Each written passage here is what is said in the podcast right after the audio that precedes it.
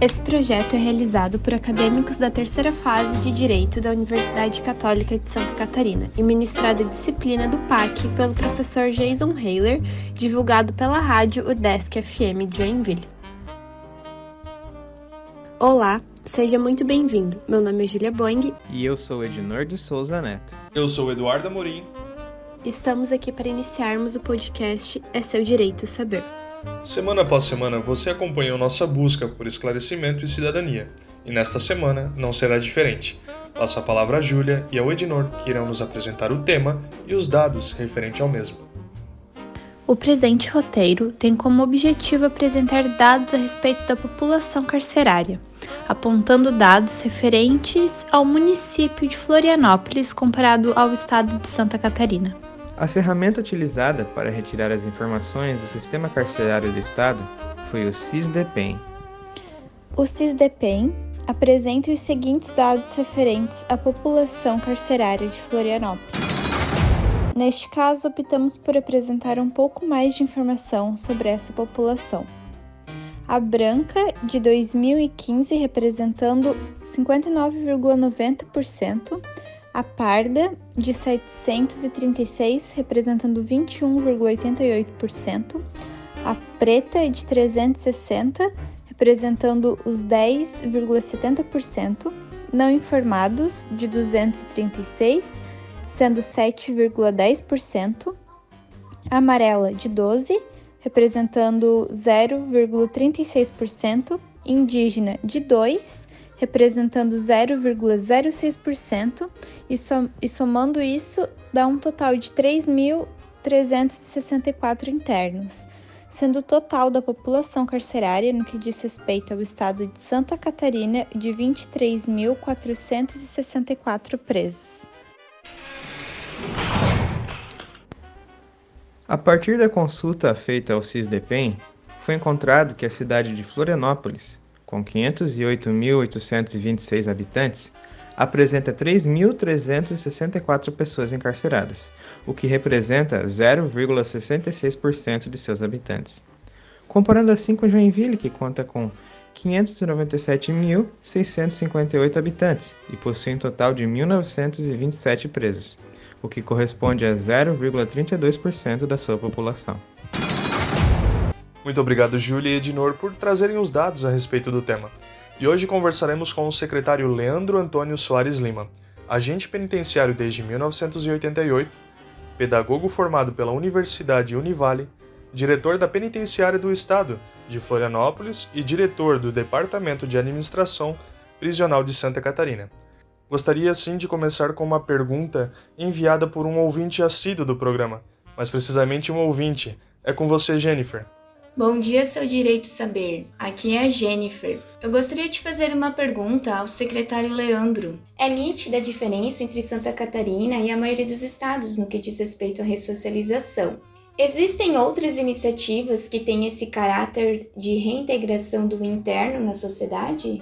Grande diferença é, do funcionamento do sistema prisional em Santa Catarina com os demais estados da federação é primordialmente o envolvimento dos operadores. Né? Os operadores do sistema prisional, os seus policiais penais, técnicos de todas as áreas, são pessoas comprometidas com esse trabalho. Por isso, a oferta de atividade laboral em larga escala influencia diretamente nos resultados obtidos, tanto na questão da segurança prisional, quanto nos aspectos da ressocialização, que é um fato extremamente importante. Tema difícil de ser tratado nos dias de hoje, é, mas é importante que a sociedade entenda que não há prisão perpétua. Então, os presos vão retornar ao convívio social. E isso acontecendo, é melhor que eles retornem ao convívio social em melhores condições do que entraram no sistema prisional. Isso é paz social para toda a sociedade. E é, isso tem que ficar muito claro, né? É um assunto que precisa ser debatido e enfrentado no nosso dia a dia. Também é importante destacar que nós temos uma parceria bastante sólida com empresas da iniciativa privada e com é, prefeituras, né, que, que trabalham, que se utilizam também da mão de obra de apenados, né. Isso não caracteriza uma parceria público-privada, A parceria público-privada que o Estado pretende está sendo é, desenhada e planejada para acontecer é, na região de Blumenau. E a, as ações que acontecem agora são parte de um programa de atividade laboral. Nosso Estado tem uma lei específica é, incentivando a atividade laboral nas, nas prisões e nós temos o, o, a participação do empresariado catarinense como muito definitiva é, nessa, nesse encaminhamento. Então, só para deixar bastante claro, nós temos convênios né, celebrados com essas empresas que são renovados de tempos em tempos e isso se dá por meio de um chamamento público. Secretário, nós percebemos que existe uma grande necessidade de ter bons profissionais dentro das instituições, né? O senhor pode falar um pouco a respeito da Polícia Penal e do trabalho que desenvolve, tendo em vista que o senso comum tem uma visão limitada sobre a responsabilidade dos mesmos? Olha, eu não tenho dúvida de que a valorização é, do policial penal é uma estratégia fundamental para o êxito de qualquer sistema prisional. E nós estamos falando das, de uma das mais difíceis tarefas é, é, reconhecidas, inclusive, pela Organização Mundial do Trabalho, que é a tarefa do operador do sistema prisional. No caso, os policiais penais, né? É, que temos hoje uma Constituição Federal que já reconhece o policial penal, a Constituição do Estado. Nós estamos em fase, inclusive, de implementação de uma nova lei geral no nosso Estado, deixando muito claro a importância e a atuação desse profissional. Mas é, é, é, é cada vez mais concreto que nós precisamos, além de investir e, e valorizar essa, essa profissão, é, como acontece no nosso estado hoje, nós precisamos investir é, cada vez mais em capacitação né, em capacitação, em é, profissionalização, em investidura de conhecimento científico né, no sistema prisional e de tudo que dele decorre, para que nós tenhamos de fato é, ações concretas que é, redundem em resultados positivos para o policial penal, para a comunidade encarcerada e para a sociedade catarinense. Dos mais variados questionamentos que devem ser feitos ao senhor, acredito que tem uma pergunta que é um tanto quanto batida, mas vamos lá. Qual a maior dificuldade enfrentada, sejam elas estruturais ou que nós não percebemos por um olhar de fora do sistema? No campo das dificuldades, é bom esclarecer que o sistema prisional em Santa Catarina vem sendo implementado na forma de uma política de Estado e não de governo. Nós estamos implementando um longo é, programa de valorização é, dos, dos, servidores, dos operadores, dos policiais penais. É, nós temos um, um, longo programa de ressocialização instalado que vem sendo é, transposto a cada governo. Isso deixando claro que essa política de Estado ela se sobrepõe a uma política de governo.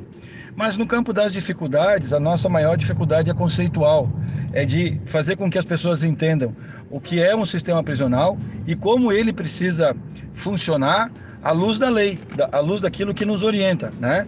Que é a lei. A custódia legal de presos, ela pressupõe uma série de responsabilidades para o Estado. E por isso há um grande investimento em políticas de capacitação profissional, de trabalho, de resgate da escolaridade, para que esse cidadão volte a ser cidadão pleno de direitos quando do retorno é, para o convívio social. Lembrando que nós não temos é, prisão perpétua no país. Ou seja, o preso que hoje eh, se encontra recluso, um dia vai voltar ao convívio social. E é melhor que ele volte numa condição mais adequada do que aquela que ele adentrou ao sistema. Tendo em vista a sua formação e os dados que nós coletamos em nossa pesquisa, é nítido que as pessoas com menos grau de instrução e educação somam boa parte dos internos. Secretário, a saída e aperfeiçoamento acredito que sempre será a educação. O senhor pode discorrer a respeito de, de forma simples, é claro, e deixando uma mensagem assim para os nossos ouvintes. Como policial penal há 33 anos, como é, pedagogo é, de formação, eu entendo que a articulação desses dois mundos é de fato uma, uma atividade extremamente complexa, mas exitosa. A educação, sim, é capaz de salvar é, todos os caminhos possíveis para que esses dois mundos se encontrem. Eu acredito piamente é, que o processo de resgate da escolaridade tem aberto é, novos horizontes para a grande maioria da comunidade encarcerada. E, e, de fato, acredito que os caminhos que levam a, ao sistema prisional são justamente os caminhos que não passam pela educação é, de qualidade, de formação é, é, integral, de formação para, de, baseada em educação para o contexto e também de educação profissional. Acredito que se toda a sociedade tivesse os mesmos, as mesmas possibilidades é, de, de trabalho, de educação, nós teríamos um sistema prisional desinflado, né?